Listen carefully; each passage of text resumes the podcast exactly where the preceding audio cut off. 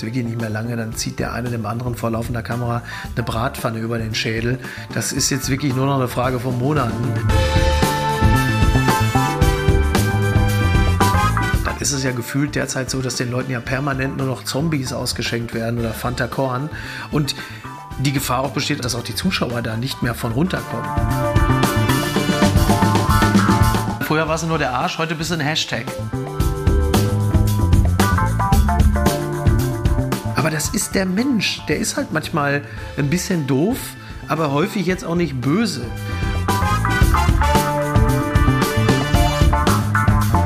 Was ist denn aus diesen schönen alten Kernkompetenzen Augenrollen und Schulterzucken geworden? Hallo und herzlich willkommen zu einer neuen Folge von Eve, der Podcast. Vor ein paar Wochen habe ich mich nach Hamburg aufgemacht und Mickey Beisenherz getroffen. Der Name Mickey Beisenherz wird sicherlich vielen von euch ein Begriff sein.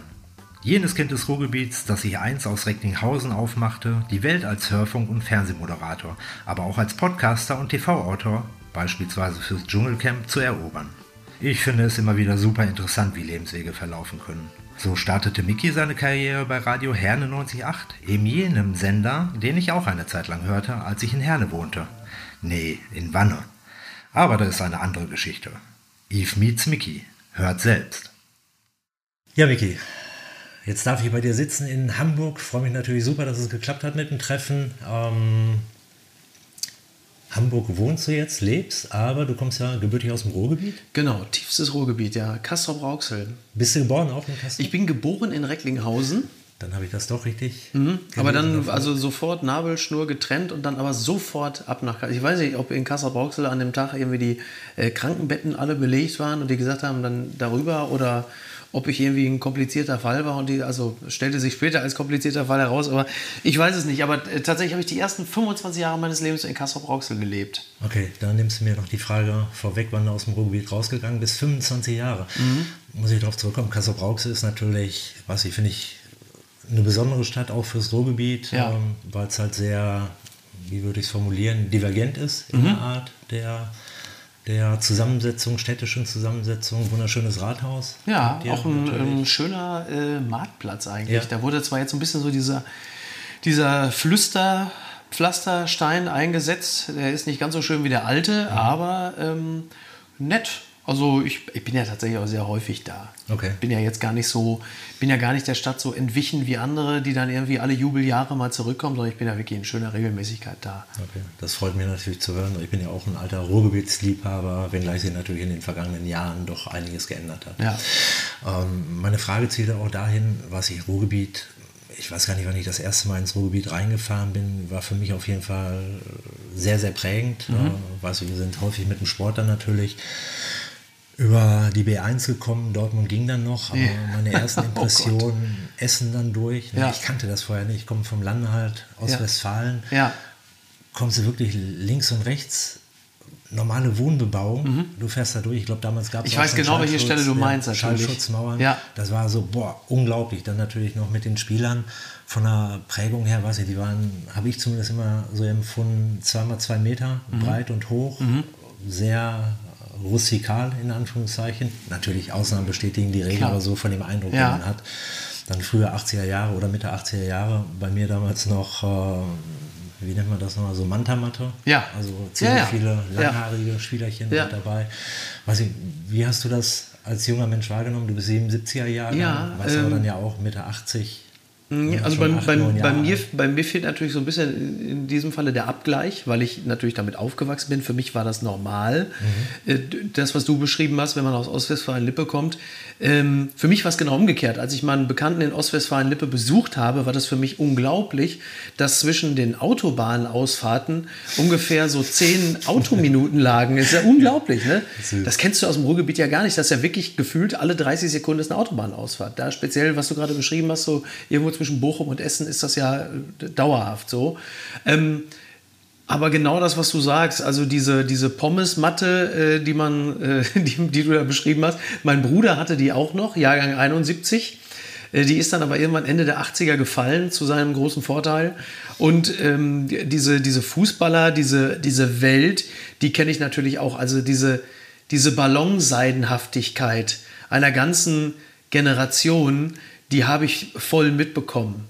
Was meinst du mit Ball, äh, Ballonseide? Naja, weil diese Trainingsanzüge ne, aus Ballonseide, Ach wie man so, das eigentlich okay, später in der okay. Bundesliga nur von Peter Neururer kannte, also so mit Räusch am Kragen, äh, das ist ja, das ist die Welt, in der ich auch groß geworden bin. Also zumindest wenn wir von der Welt des Sports sprechen oder von Paaren, die auf dem Sonntagsausflug über den Trödelmarkt gehen und dann sagen, dann ziehe ich mir mal den guten äh, lila-weißen Jogginganzug an. Das war ja damals normal, siehst du heute in der Form auch nicht mehr. Wobei, wenn ich, wenn ich sehe, wie der Ruhrgebietler sich heute stadtfein macht, da wünscht man sich manchmal, dass die einfach den, den Jogger anziehen. Aber den tragen mittlerweile alle äh, unironisch in Berlin-Mitte.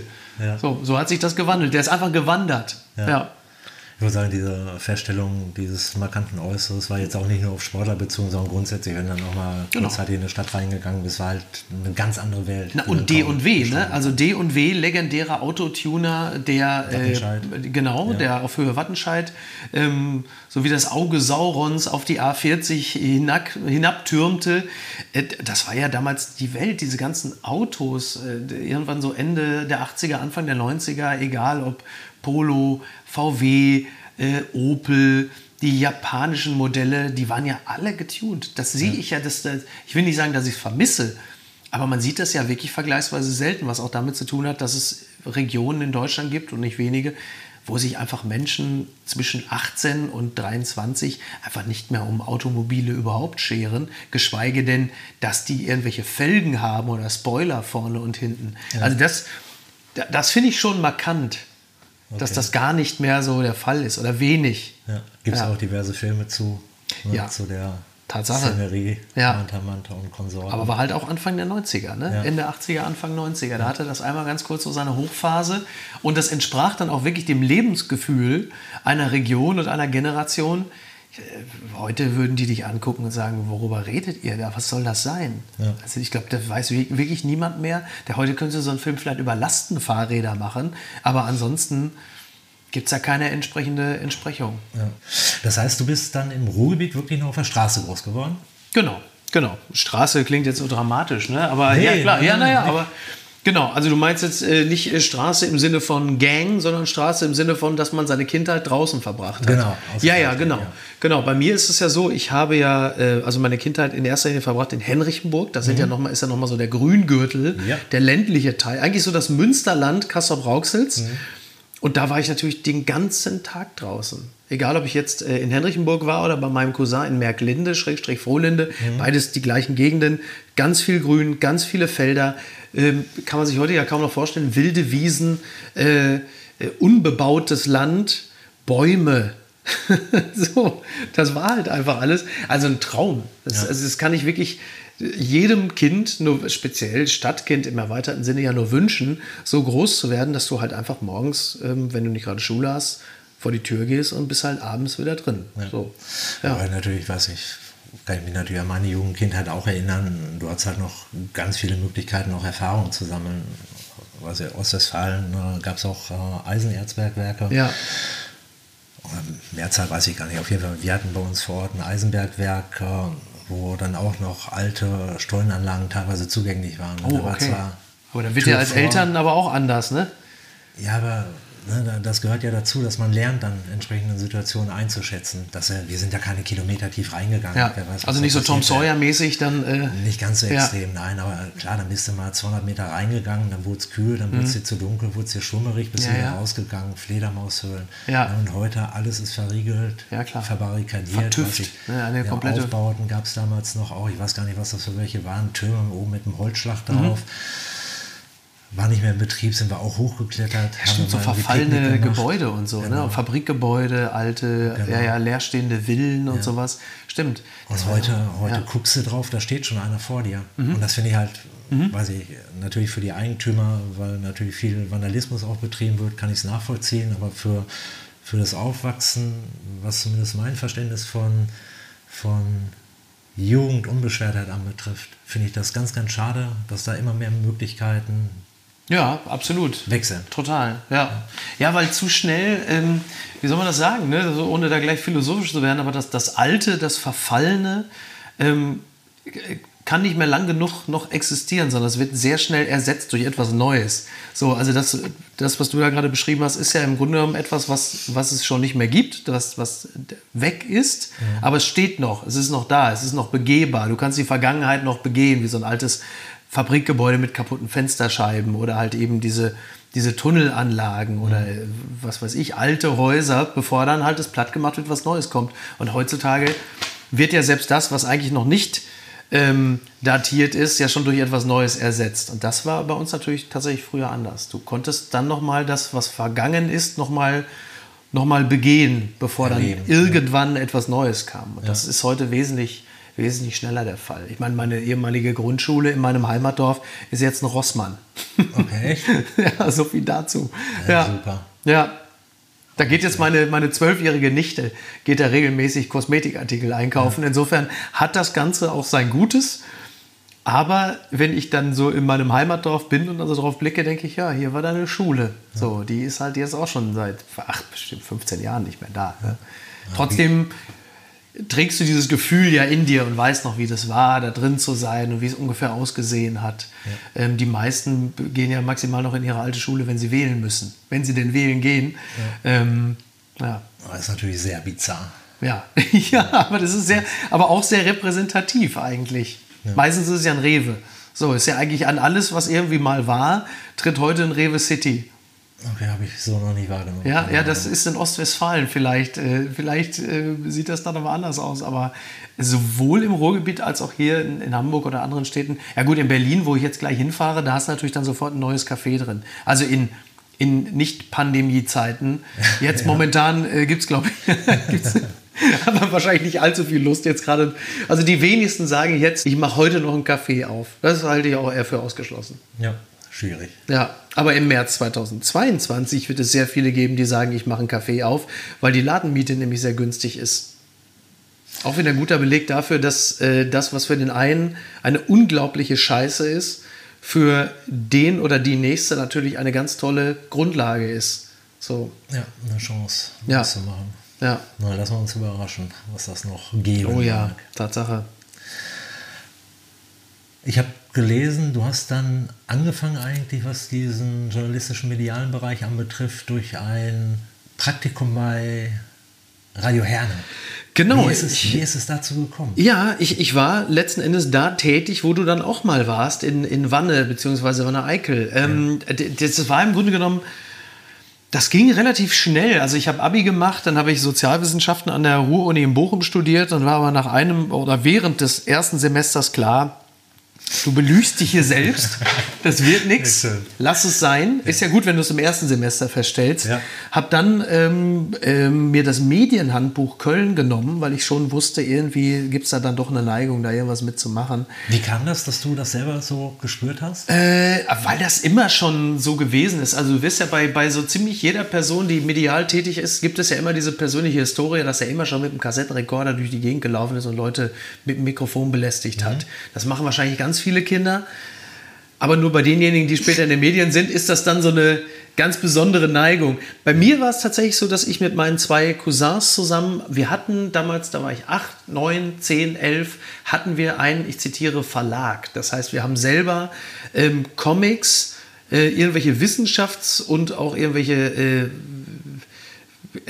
irgendwelche, irgendwelche Geschichtenbücher, also wo wir Geschichten aufgeschrieben haben. Man könnte vielleicht von, von äh, Klatschromanen sprechen und auch Charts, äh, Kassetten, so Hitparaden, alles aufgenommen haben. Das heißt, ja. wir waren äh, publizistisch tätig. Ja. Und tatsächlich sind zwei von uns dann auch wirklich in dem Bereich gelandet. Also mein Cousin Christian, der ist beim WDR ja. und ich mache das, was ich mache. Und es war im Grunde genommen schon mit, mit zehn, war die Messe, was das angeht, schon gelesen. Also das, im Grunde genommen mache ich auch heute nichts anderes als das, was ich schon mit zehn gemacht habe. Ja. Es hat sich nichts verändert. Nur, dass vielleicht äh, ich das heute etwas besser monetarisiere als damals.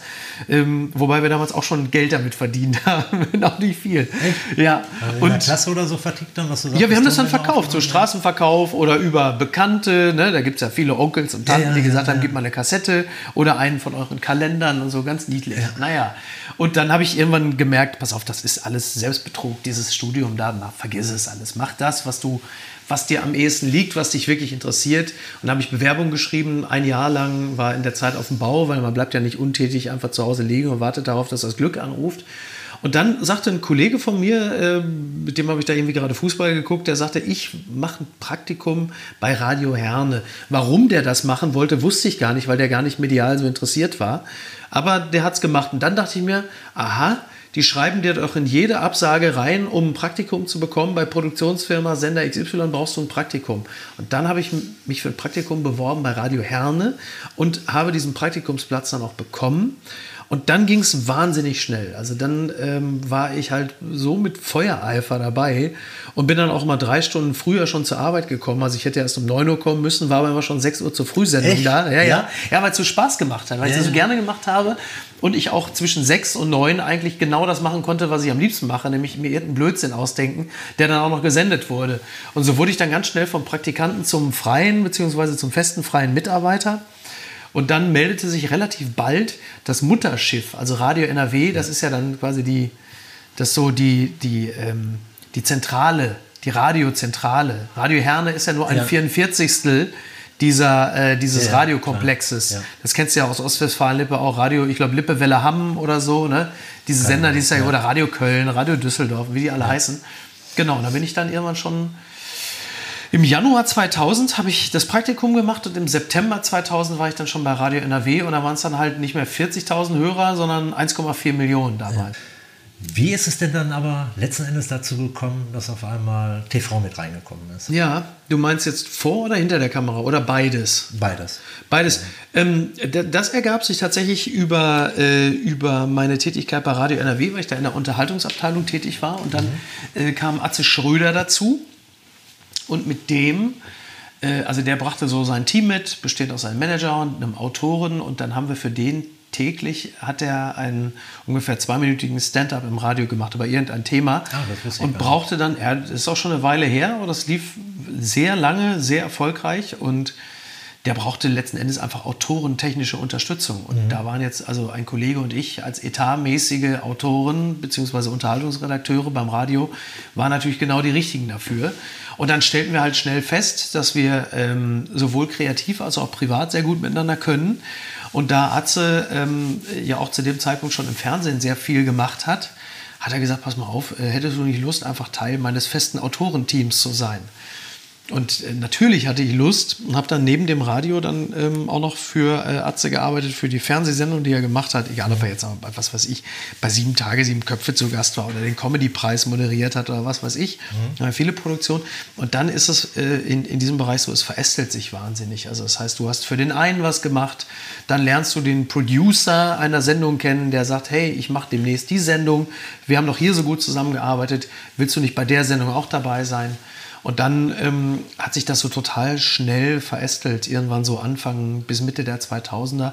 Und dann kommt irgendwann noch jemand dazu, der sagt, pass mal auf, äh, das hat doch so gut funktioniert. Wir brauchen jetzt noch einen, der da vor der Kamera rumturnt. Äh, Du bist doch hier so lustig in den Konferenzen und Meetings, das kannst du doch auch. So, und... Ähm, äh, die Hybris brachte es mit sich, dass ich es dann irgendwann auch gerne geglaubt habe. Und äh, ja, dann stehst du da plötzlich. Ja, also im, im, ganz häufig ähm, war es dann so, dass irgendwer mich da reingezogen hat und ich habe nicht schnell genug Nein gesagt. Aber ich war natürlich auch froh. Also es ist ja letzten Endes auch etwas, was mir immer Spaß gemacht hat und auch bis zum heutigen Tage meistens Spaß macht. Wichtig ist halt im Laufe der Jahre, dass du äh, lernst, was man vielleicht auch kann, was man nicht kann und was man vielleicht in Zukunft besser sein lässt. Das ist, ich glaube, das ist der einzige, die einzige Erwartung, die man an sich selber im Laufe eines äh, Lebens haben kann, dass man diverse Erkenntnisse dann auch wirklich verinnerlicht Ja. nicht immer dieselbe Scheiße zweimal macht. Da weiß ich genau, was du meinst. Ja. Dann war es bei dir aber letzten Endes auch so, dass du nicht irgendwann mal dieses große Ziel hattest, dass du Mhm. das möchtest machen, sondern letzten Endes, was man sagt, zum richtigen Zeitpunkt am richtigen Ort mit der richtigen Person. Genau, genau, Okay. genau. Und dann, und dann ähm, an entsprechender Stelle entweder zu sagen, ja, traue ich mir zu oder mhm. traue ich mich. Und ähm, im Laufe der Jahre mhm. wird es dann auch wichtiger, an entsprechender Stelle auch Nein zu sagen. Zu sagen, pass mal auf, das ist jetzt vorbei, das mache ich nicht mehr, das ist das war damals gut, das macht jetzt keinen Sinn mehr. Also das ist auch wichtig, dass du ab einem gewissen Punkt auch weißt, ähm, was du nicht bist. Ja. So, das am Anfang willst du es, also es ist ja immer, also die, die eigene Kontur meißelt sich ja auch raus. Schön, dass ich mir sofort so was Denkmalhaftes gebe, ne? aber ich meine, aber okay, äh, die eigene Kontur meißelt sich ja ein bisschen äh, vor allen Dingen dadurch raus, dass du Dinge nicht machst. Also es geht ja gar nicht mal darum zu sagen, das will ich machen, aber auch, äh, es entsteht ja auch ein, ein Umriss dadurch, dass du sagst, das mache ich nicht. Vor allem, weil es verhältnismäßig wenig Leute gibt, die es machen, die sagen, ja. ich mache es nicht. Ja, genau, genau. So, das, das ist jetzt sicherlich in den letzten Jahren äh, auch immer wichtiger geworden, dass man dann irgendwann sagt, okay, das ist jetzt, das lassen wir mal sein. Ja. ja. Wie nimmst du selber im journalistischen Bereich die Veränderungen in den letzten 20 Jahren wahr? Die ja doch schon, also für mich ja. zumindest gerade im Fernsehbereich extrem ist. Mhm. Mhm. Na, nicht, auch wieder altes Thema, nicht, dass früher alles besser war, mhm. aber weiß ich, ich kriege echt Pickel in den Augen, wenn ich mir heute diese Standardprogramme mhm. öffentlich-rechtlich geht mhm. natürlich noch, mhm. aber mhm. gerade Privatsender, was ja. da aufgetischt wird Tag für Tag. Ja, also journalistisch ist natürlich jetzt in diesem Zusammenhang auch ein weites Feld. Ne? Also, ähm, also wenn wir jetzt mal so beim, beim Journalismus bleiben, äh, meint jetzt nicht reiner äh, Oder meinst du Fernsehen an sich? Fernsehen, Fernsehen an naja, sich. also äh, klar, also die, die, die Zuspitzung, die Polarisierung wird natürlich einfach immer extremer. Ne? Das merkst du halt schon. Also diese, um jetzt mal bei zum Beispiel bei solchen Reality-Formaten zu bleiben, mhm. ähm, auch die werden in sich natürlich immer aggressiver. Die Zuspitzung wird immer heftiger. Die Polarisierung wird immer heftiger, auch äh, in gewisser Hinsicht die Verantwortungslosigkeit, die Konfrontationssehnsucht wird immer größer. Das ist sicherlich ein ganz gefährlicher Pfad, zumal der dann auch äh, äh gepflastert ist mit, mit Alkohol und Drogen und ähm, auch entsprechenden Konfrontationsimpulsen. Mhm. Äh, da da gibt es, glaube ich, da wäre es ganz gut, wenn die Macher dann auch irgendwann mal ihrer Verantwortung wieder gerecht werden würden und sagen, okay, jetzt treiben wir es hier gerade auch ein bisschen zu weit. Also es dauert jetzt wirklich nicht mehr lange, dann zieht der eine dem anderen vor laufender Kamera eine Bratpfanne über den Schädel. Das ja. ist jetzt wirklich nur noch eine Frage von Monaten. Da muss man dann irgendwann auch sagen, okay, also ich, wenn, also Konflikte und Konfrontationen sind in Reality-Formaten ja grundsätzlich durchaus erwünscht oder Auseinandersetzungen, was ja übrigens gar nicht so schlimm ist. Das kann ja auch mal unterhaltsam oder erhellend sein. Ähm, aber das, was derzeit genutzt wird, um diese Momente herbeizuführen, das ist halt mittlerweile echt ganz schön verrutscht. Und ähm, wenn, wenn äh, Konfrontation für den Fernsehzuschauer, die Fernsehzuschauerin früher wie so eine Weißweinschorle war, an der man sich gerne mal so ein bisschen beschwipst hat, dann ist es ja gefühlt derzeit so, dass den Leuten ja permanent nur noch Zombies ausgeschenkt werden oder ja. Fanta Korn. Und die Gefahr auch besteht, dass auch die Zuschauer da nicht mehr von runterkommen, weil ja. sie das gar nicht mehr, dass, dass eine seichte und sanfte Form der Auseinandersetzung einfach fürchterlich langweilig ist. So. Und was Journalismus angeht, ist natürlich auch Polarisierung das Gebot der Stunde weil du das ja auch siehst, dass es in sozialen Netzwerken, Twitter zuvorderst, ja auch so ist, dass der scharfe Ton, die Aggression, die Lautstärke als Wahrnehmungstreiber ja die Substanz mehr und mehr zu ersetzen droht. Das heißt, alles, was differenzierte Auseinandersetzung mit einem Thema und einem Sachverhalt ist, das Abwägen von Pro und Contra, das, äh, das ähm, das auch in den Raum stellen von, von Ambivalenzen und dem sich selten positionieren können, weil viele Dinge, viele Dinge gleichzeitig sind, ähm, das, das, äh, das erscheint ja fast altmodisch derzeit, dass man auch mal sagt, pass mal auf, ja, ich würde jetzt gerne auch da draufhauen, aber man muss ehrlicherweise sagen, das eine ist sowohl das als auch das. Und so wie teilweise Journalismus betrieben wird, geht es ja immer darum, möglichst zugespitzt auf einen Sachverhalt eines Themas sich zu stürzen und das dann möglichst heftig aufzublähen. Und das finde ich äh, schwierig. Ja. Und da geht die Reise jetzt gerade so ein bisschen hin. Also ich habe äh, jetzt die Tage was gelesen, dass die, ich weiß nicht, Daily Mail oder Daily Mirror, irgendeine Räuberpostille, ich glaube Daily Mirror, äh, dass das bei denen so ist, dass künftig sich die Bezahlung eines Journalisten zu einem ordentlichen Grad daran bemisst, wie viel der Artikel geklickt wird, beziehungsweise wie viele Abonnenten er über seinen Artikel an das Blatt bindet. Okay. Und das lässt natürlich nur einen Schluss zu.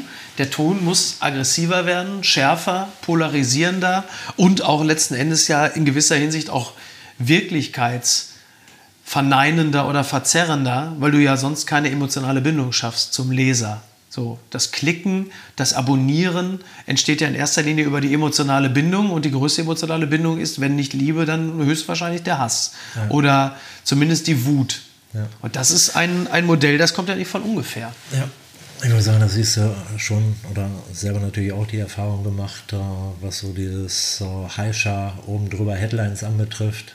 Weil ja. ich hatte ein paar Mal über Sport auch gesprochen ja. in den letzten Wochen oder Monaten.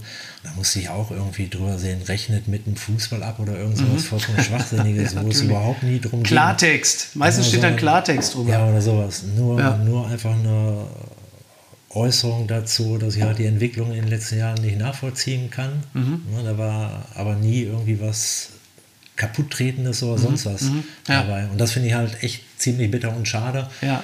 Zumal du dich dann da zitiert hast, hast du ja gar keine Möglichkeit, dich zu wehren. Nee. Du bist ja auf genau. Gedeih und Verderb. Aber ich genau. kenne sowieso, weil ich ja auch in der Vergangenheit als Profi immer als der irgendwie andere Profi dargestellt ja. worden bin. Aus welchem Grund auch immer. Ja, das, war aber, so ich, das war aber ein, ein Label, das ja auch gar nicht so unverdient war und auch eigentlich ja ganz angenehm, oder? Nee, oder war dir das unangenehm? Ja, ausgesprochen peinlich, weil ich nicht anders war. Ja? Ich, ja, hatte, nee, ich war nicht anders, ich hatte nur andere Interessen, das war das Einzige. okay.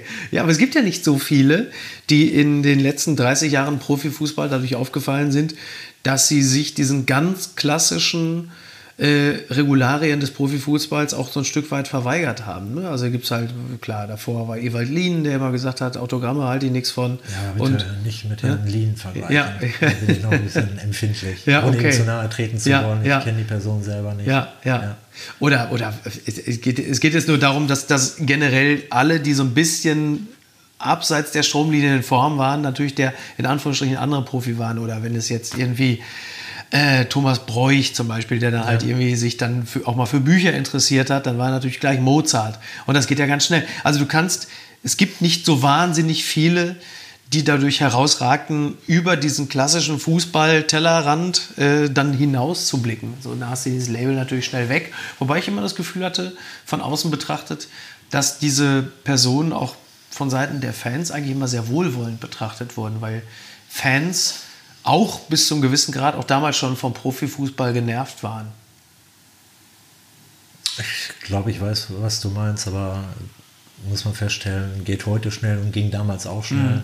dass man, wenn du mal irgendwas Unachtsames gesagt hast, auf einmal der Arsch war. Ja, das, das ist aber heute ja noch extremer. Ja, ja, ne? ja, ja, du bist ja dann, früher warst du nur der Arsch, heute bist du ein Hashtag. So. okay. Ja, ja. Kenne ich mich nicht so aus. Ja. Und da glaube ich, ich weiß, was du meinst. Ja. ja. Dimension ist halt eine ganz andere. Total. Naja, absolut. Da brauchst du wirklich auch einen, einen starken Charakter. Da musst du relativ fest äh, verwurzelt sein, um dich dann davon auch nicht umwehen zu lassen. Und auch zu verstehen, dass die Kritik, genauso wie das Lob, ähm, häufig extrem substanzlos ist. Und deshalb auch so wahnsinnig schnell wieder dahin ist. So. Wobei das Problem ist ja, für sich selber kann man das sowieso immer noch mhm. äh, verkraften. Ich hatte es aber auch zu meiner aktiven Zeit schon, äh, jetzt nicht bei mir persönlich, sondern bei Mitspielern, dass dann die Kinder angegangen worden ja. sind von den Mitschülern. Und ja. das ist natürlich äh, gerade Grundschule dann, wenn du irgendwie einfach nur Spaß haben möchtest, mit acht, ja, acht Jahren auf jeden Fall angepöbelt wirst, weil dein Vater das und das Scheiße gemacht hätte. Wahnsinn, ne? Finde ich unglaublich. Ja. Finde ich Hammer. Frag mal Walter Kohl, wie der das fand. Ja. Wobei der hat es ja im Buch geschrieben, von daher muss man ihn nicht fragen. Ja, ja aber ja klar, ja. absolut, total. Und das ist halt eine Geschichte, die vergessen, glaube ich, viele Leute auch.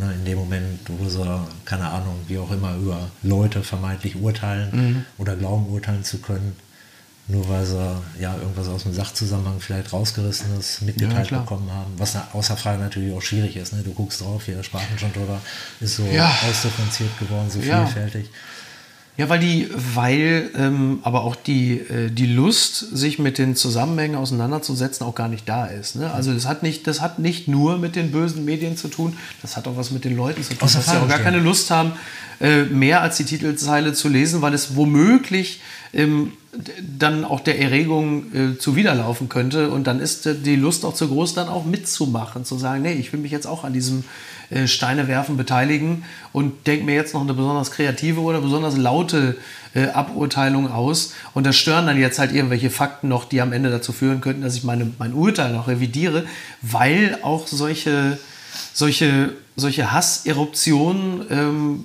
auch so weggesnackt werden. So, das hast du dann und fünf Tage, oder fünf, nicht fünf, um Gottes, fünf Tage wäre schön, fünf Stunden später äh, hat irgendwie der, ein Tatortkommissar einen falschen Pullover an, dann ist der der Nächste. Und das ist alles auf einem Level. Das finde ich ja so interessant. Weißt du, ja. es ist so, als, als wäre irgendwie die, die, die Abschaffung von gewissen Bürgerrechten, ähm, die dann jetzt im Bundestag beschlossen wird, ist auf einem, wird auf einem Level behandelt mit äh, dem Tatortkommissar, dem irgendwie der Kragen hochsteht und fünf Stunden später äh, hast du irgendwie, was weiß ich, äh, Dauerregen in Sumatra und alles wird auf einem Level kommentiert. Und dann, ja. dann ähm, entwertet es ja auch das Urteil jedes Einzelnen, weil du irgendwann sagst, ja, aber guck mal, wenn du immer in derselben Lautstärke alles kommentierst, wie kannst du dann von einem von einer dritten Person erwarten, dass sie dich in deinem Urteil noch ernst nimmt, wo immer Gebrüll ist? Ist ja egal, spielt ja keine Rolle. Also ob das Auto falsch geparkt ist oder ob jemand deinen Nachbarn abgestochen hat, wenn du das alles in derselben Lautstärke kommentierst, dann darfst du nicht erwarten, dass man noch großartig dir Gehör schenkt für irgendwelche Belange, die du hast. Ja. Verhältnismäßigkeit stimmt. Ja, genau. genau. Einfach nicht ja. Und da, äh, das ist, also die, das gilt ja für mich selber auch. Ich mache den Scheiß ja auch häufig genug mit und ärgere mich dann aber wenigstens in dem Moment, wo ich mich dabei erkenne ähm, und, und ziehe meinen Beitrag dann auch zurück in, äh, bestenfalls in dem Moment, wo ich erkenne, dass die Faktenlage meine Empörung noch nicht mal in irgendeiner Form trägt. Ja. Ja, ja schwer. Ja. Ja, außer Frage stehen. Einfach ist es nicht. Nee. Aber man muss sich halt selber überwinden. Man muss erstmal anfangen, genau. anfangen damit. Genau. Und dann daraus lernen. Ja, kritische Selbstüberprüfung ist ähm, nicht verkehrt. Sehr gut formuliert. Oder? Außer Frage stehen, ja. Ja. Das waren so habe ich es zumindest verstanden, jetzt äh, verhältnismäßig kritische Worte, die du gefunden hast über die Entwicklung. Äh, was war deine Intention? Dann beispielsweise, wenn ich es richtig mitbekommen habe, machst du auch äh, als Autor für Dschungelcamp? Genau, das, ja, ne? ja. Ähm, wie ist das entstanden? Da bist du, machst du Scripts, ne? Genau, für genau, die, für die Moderatoren, ja, ja genau. Okay. Ähm, äh, übrigens gilt das, was ich gerade gesagt habe, natürlich auch fürs Dschungelcamp, ne? für die Entwicklung dort. Auch das ist etwas, äh, wo man, also ist jetzt nicht ganz so dramatisch wie bei anderen Formaten, aber auch mhm. da muss man natürlich auch klar an dieses Format sagen, auch die müssen sich überlegen, äh, auf welchem Pfad die sich begeben wollen. So. Und ob sie diesen Weg der anderen Formate mitgehen wollen oder ob sie es dann doch eher bei einer Art, äh, sagen wir mal, äh, amüsanten Kulturclash zwischen der alten Showwelt und der neuen Showwelt belassen wollen. Mhm. Weil in dem Moment ist es noch unterhaltsam, wenn irgendwelche ehemaligen äh, Glücksrad-Moderatoren oder ZDF-Schlagergrößen auf die neue Instagram-Welt treffen. Dann hat das ja durchaus auch noch in gewisser Hinsicht was Erhellendes, wenn einen die Entertainment-Branche generell interessiert. Ja. Ähm, da bin ich dran gekommen, auch das wiederum ganz klassische Verästelung, weil Jens Oliver Haas, der äh, damals schon Chefautor, wie man so schön sagt, beim Dschungelcamp war, den habe ich kennengelernt als Autor beim Comedy-Preis, okay. für den er verantwortlich zeichnete. Und, ähm, und weil wir da so gut gearbeitet haben, hat er gesagt, ey, ich, mir, mir ist meine Co-Autorin beim Dschungelcamp ähm, abhanden gekommen. Hättest du nicht Lust, mit mir zusammen das zu machen? Mhm. Und dann habe ich wirklich noch kurz überlegt, weil ich damals auch noch beim Radio festangestellt war und für solche Jobs dann immer auch mein Urlaub draufgegangen ist. Ja. Wann war das dann ungefähr? Das war 2009. Okay. Und da habe ich echt kurz überlegt, weil dann auch, boah, so ein langer Flug und alles. Ne? Also, es war gar nicht so, dass ich in die Hände geklatscht habe und gesagt habe, ich will das jetzt unbedingt machen. Aber nach kurzer Überlegung dachte ich mir, hey, komm, ist schon irgendwie auch geil. Weil ich zumal auch damals auch schon, also es war ja sehr früh, aber auch Fan des Formates war, weil ich den Wortwitz immer geliebt habe. Also ich habe es immer geliebt, wie die Moderatoren ähm, wie die sich austoben konnten. Was halt einfach wirklich ähm, für mich damals auf sprachlich einem hohen Level war. Und dieses Format, was ja an sich nur wirklich sehr seicht ist, aber dann nochmal eine ganz andere Ebene bekommen hat, dadurch, dass die Moderatoren halt einfach wirklich sehr, sehr schlaue Sachen gesagt haben, was zu diesem Format so formal eigentlich gar nicht passt. Ja. Naja, der Langrede kurzer Sinn, also habe ich mich dem angeschlossen und bin dem bis heute treu.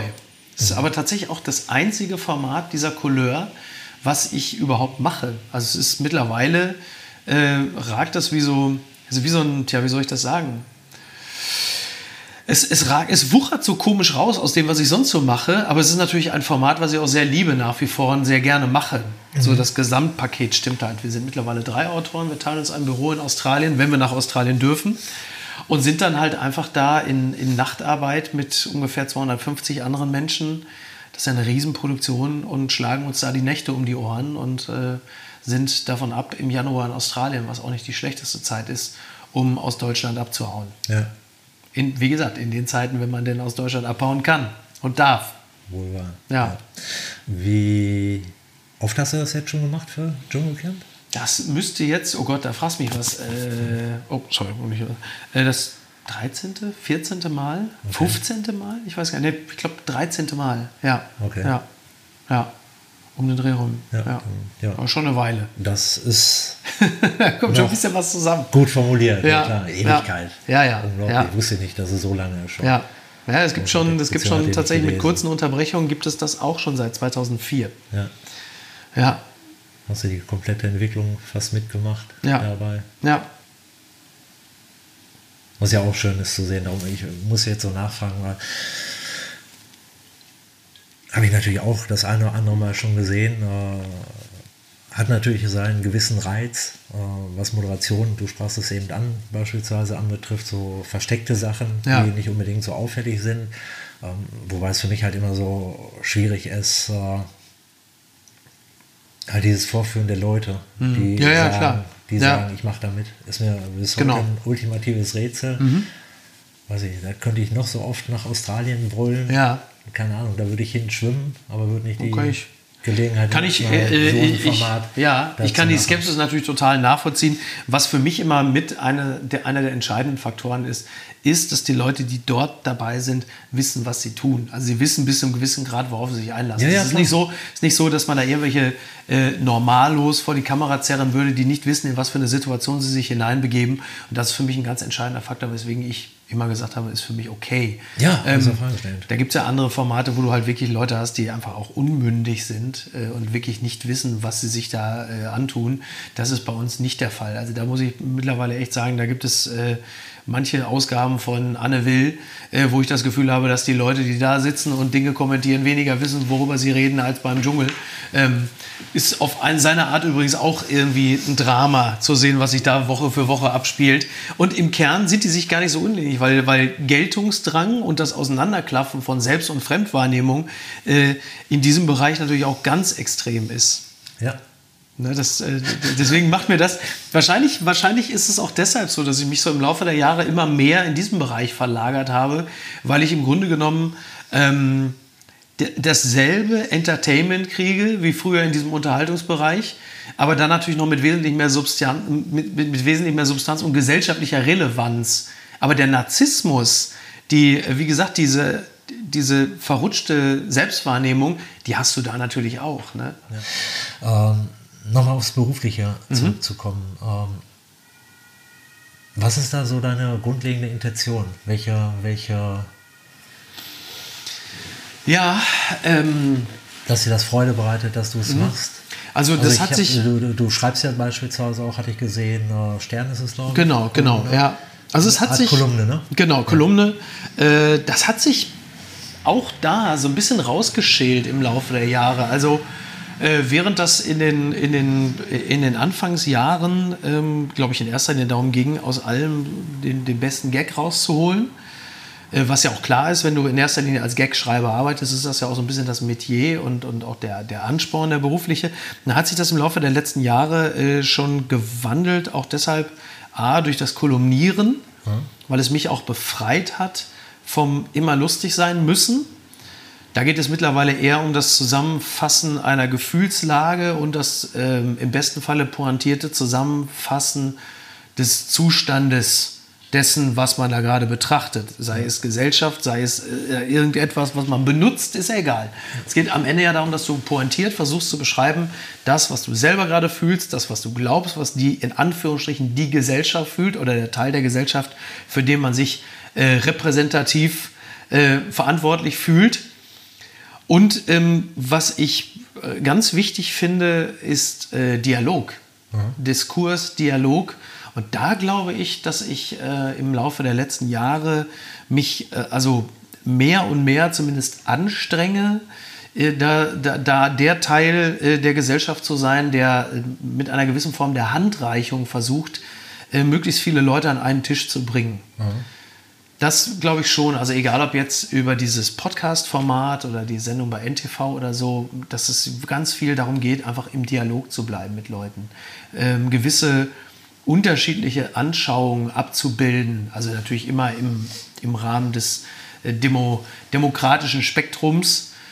Aber ähm, auch klar der Teil der Gesellschaft zu sein, der sagt, pass auf, ich sehe gerade, dass etwas so ist, aber es ist auch so. Also genau diese, diese Meinungsvielfalt äh, nicht nur von verschiedenen Lagern abzubilden, sondern auch die Meinungsvielfalt in mir selbst. Also die Meinungsvielfalt beginnt ja äh, nicht, nicht außerhalb von mir, sondern die ist ja in mir schon. Also ich habe ja mehrere Gefühle häufig äh, bezüglich eines Sachverhaltes. Das gibt es ja auch, ja. immer wieder.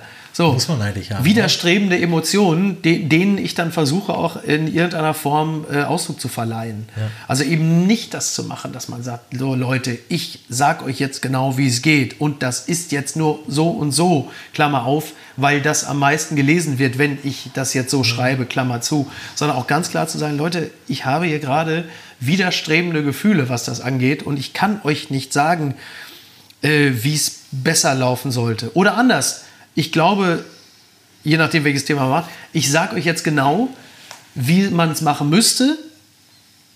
Leider stelle ich an mir selber fest, dass ich es auch nicht hinkriege.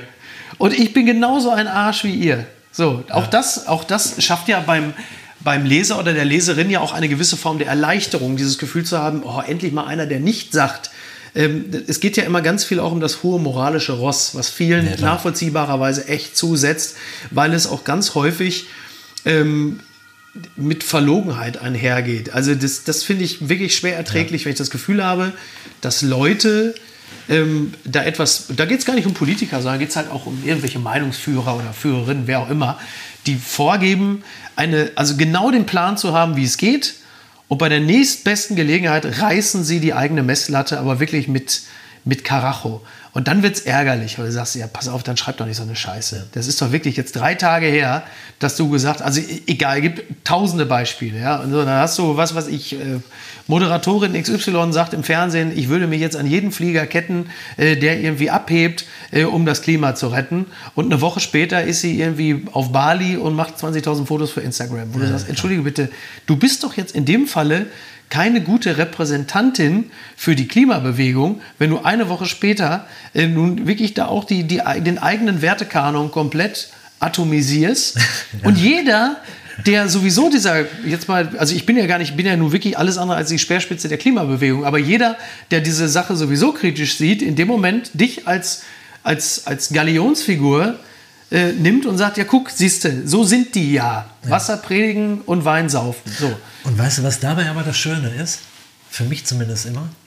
Und diejenigen, die dann dort stehen und sagen, guck mal, du hast doch letzte Woche gesagt, jetzt fliegst du nach Bali, du bist ein Vollarsch, ja. wären die Kollegen in der Situation, die würden es, nicht alle natürlich, wir sprechen nicht immer ja, im Absoluten, ja. aber ganz viele würden es genauso machen. Genau, natürlich, und das finde ich immer das natürlich. Großartige, genau, diese Vorstellung. Genau, ja, das, kommt ja, das kommt ja auch noch dazu. Und was, was natürlich ähm, einfach, und, und auch da wieder, ich finde auch eine gewisse Milde, äh, Verständnis, ist auch wichtig. Ja, klar. Genauso, wenn du irgendwelche Leute dann im Januar hattest, die dann irgendwo in Winterberg zum Rodeln sind. Das ist auch so ein typisches Beispiel.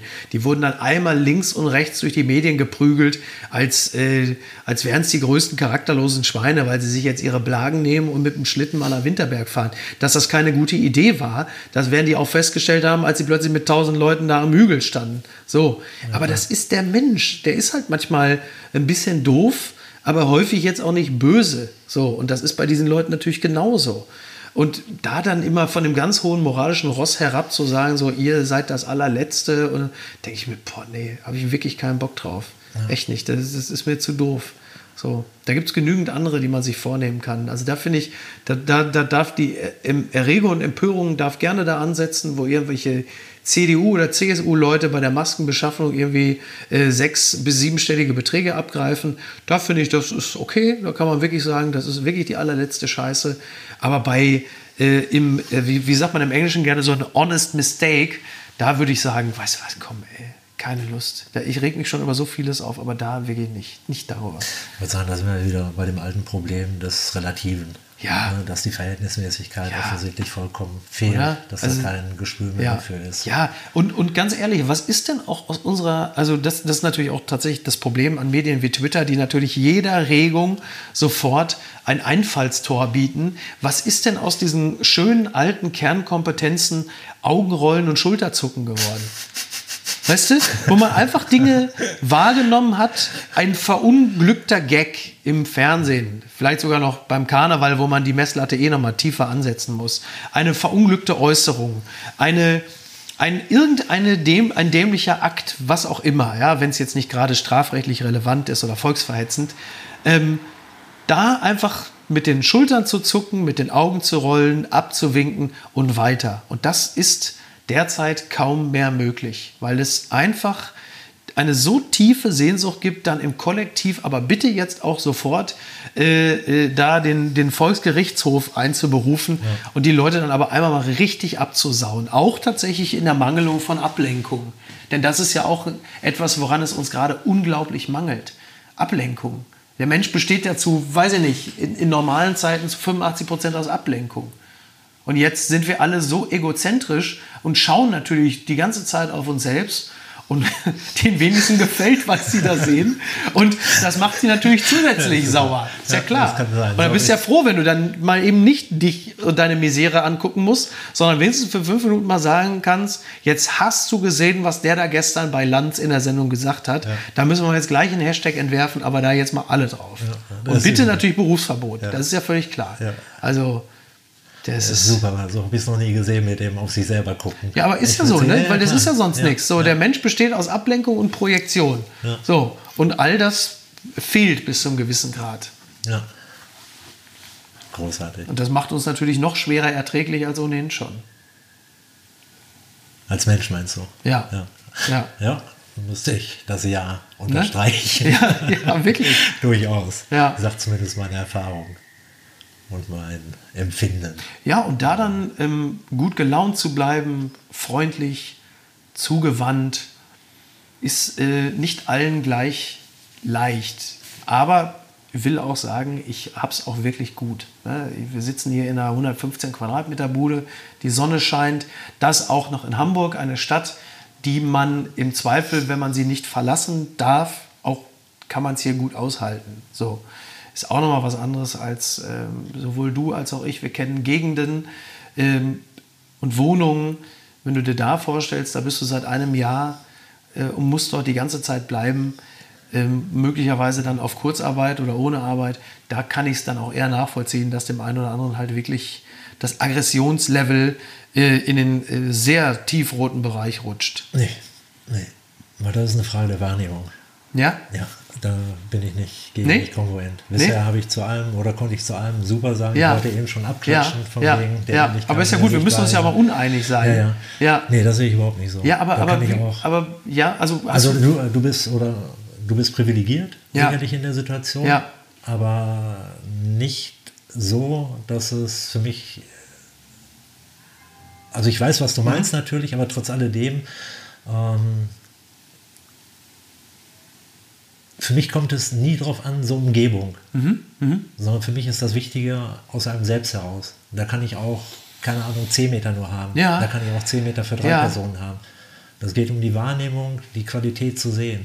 Das, das ist da, stimme ich, da stimme ich dir sogar zu, das stimmt. Nette das Strich in weiß, ja. mit Stuck oben noch, weiß nicht, ob ja. der Original noch oder glaube, ja. nachgemachter ist. Auch Sei denn, mein Vermieter hat mich beschissen. Ja, ist alles, ist alles schick. Ja. Aber trotz alledem hätte ich jetzt nur einen grauen Raum, was mhm. ich eben gerade sagte, 4x4 Quadratmeter mit einem Sofa, keine Ahnung, irgendwas dabei. Ja muss ich halt die Wahrnehmung nehmen, das kann auch schön sein. Das die stimmt. Aufmerksamkeit. Total. Du hast, du, also da stimme ich dir wiederum zu. äh, da, also insofern wird das jetzt hier kein Streit. Ja. Ähm, Das stimmt. Also es geht mir auch so. Es ist ja auch, ist ja bei meiner Frau und mir auch, dass wir auch sagen, wenn es jetzt irgendwie, wenn sich die wirtschaftlichen Verhältnisse mal ändern sollten und wir sind dann in irgendeiner Form gezwungen, dann äh, umzuziehen, andere Stadt, kleinere Bude, wir hätten trotzdem Spaß. Und das ist auch so. Also das weiß ich auch, weil wir anknüpfend auch an das, was du sagst, unsere Freude aus uns selbst herausziehen. Ja, und das ist das ist das Und dem, wie wir die Welt betrachten und äh, wie wir uns über die Welt unterhalten und was wir daraus ziehen, wir hätten immer Spaß. Und das weiß ich auch. Da ist egal, ob wir Fast jetzt immer. Fast Fast, immer. fast, Fast immer. Fast immer. Ja, ja, klar. Fast, also sagen wir mal, bei, bei, in etwa gleichbleibender körperlicher Gesundheit und ähm, den, äh, wenn die Faktoren, die von außen auf einen hereinbrechen, äh, sich jetzt nicht maßgeblich verändern, also sprich Krankheit oder Tod irgendwelcher Menschen, die einem etwas bedeuten, dann ist natürlich nochmal was anderes. Aber aus sich selbst heraus äh, sehe ich das auch so. Ja, das stimmt. Das stimmt. Ja. Vielleicht haben wir einfach auch Glück gehabt, Yves. Vielleicht haben wir einfach auch Glück gehabt. Ne? Mit unserem Denken. Ja, und äh, mit unserer mentalen Verfasstheit, dass wir vielleicht einfach im Kern relativ zufrieden sind. Auch wenn ich wahrscheinlich deutlich materialistischer eingestellt bin als du, trotzdem im Kern gar nicht so vieler Dinge bedürfend. Ich habe mich davon frei halten können. Hm, Ich nicht. Ja, doch, Hat bei doch, mir nicht ganz geht. geklappt, aber, aber ähm, also frei halten im Sinne von, dass es mir jetzt nicht so wahnsinnig viel bedeutet, das auch. Sagt man natürlich immer, wenn man äh, nicht in der Situation ist, etwas ab. Aber nee, ja. Ne, ist glaube ich bei mir wirklich. Das so klar, also äh, das Problem dabei natürlich ist, man kann in der Theorie darüber sprechen, man muss es in der Praxis erlebt haben, finde ich. Mhm. Ja. Oder ist immer, Ja, ja. muss man erlebt haben, aber ist wichtiger, dass Klar. man nicht nur theoretisch denkt, sondern praktisch denkt. Sprich, wenn man mal die Möglichkeit hat, irgendeinen Traum sich zu erfüllen, muss man es mal gemacht haben, um einschätzen zu können, ob es wert war, dass Mhm. Es immer ein Traum war. Und da habe ich bei vielen Sachen, was Materielles anbetrifft, zumindest feststellen müssen, ist natürlich nett, das auch wirklich erleben zu dürfen, aber, Mhm. Aber letzten Endes hat es ne? keine Bedeutung. Ja, stimmt. stimmt. Also es mag für den Moment auch kicken, bereitet Freude natürlich, aber Ja. dieser, dieser Freudeaugenblick ist halt temporär nur. Mhm. Und temporäres ist für mich kein Glück. Ja. Glück ist für mich eine innere Zufriedenheit, Ausgeglichenheit. Ja, ich, ich äh, genau, ich habe das für mich auch immer so immer so zusammengefasst, dass das Glück im Grunde genommen eher das ist, was aus der Zufriedenheit so herausragt. So die Zufriedenheit ist, wenn man jetzt mal blöd gesagt, so die, die Wiese. Und das Glück ist dann so eine Blume, die da herausragt. Wobei das Glück ja theoretisch auch aus dem Steingarten rausragen könnte. Es kann ja, es kann ja auch eine große Unzufriedenheit geben, aus der dann mal kurz ein Moment des Glückes äh, erwächst, der dann aber schnell wieder äh, zertreten ist. So, und, äh, weil Zufriedenheit ist so diese grüne Wiese, über die man geht und sie riecht und denkt, oh, herrlich. Ja.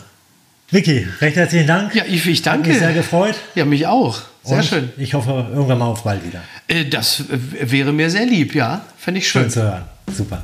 Dankeschön.